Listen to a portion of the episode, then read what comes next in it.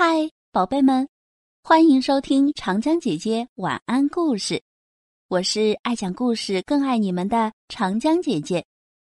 今天要给大家分享的故事叫做《苍蝇和蜂蜜》。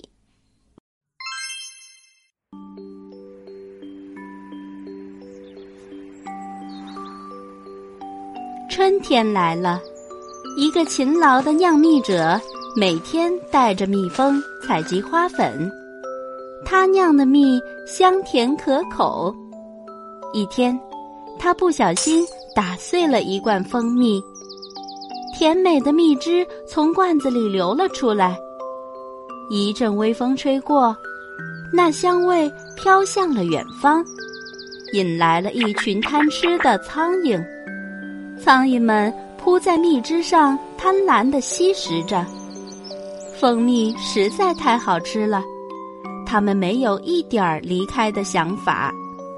正当他们吃得津津有味时，他们的脚却被浓浓的蜂蜜粘住了，再也飞不起来了。苍蝇后悔不已。唉，我们真是不幸啊！因为贪图一时的享受，而葬送了自己的性命。好了，这个寓言故事结束了。苍蝇由于贪婪享受而葬送了自己的性命。亲爱的小朋友们，贪婪是一种可怕的恶习，它会让人们在不知不觉中深受其害。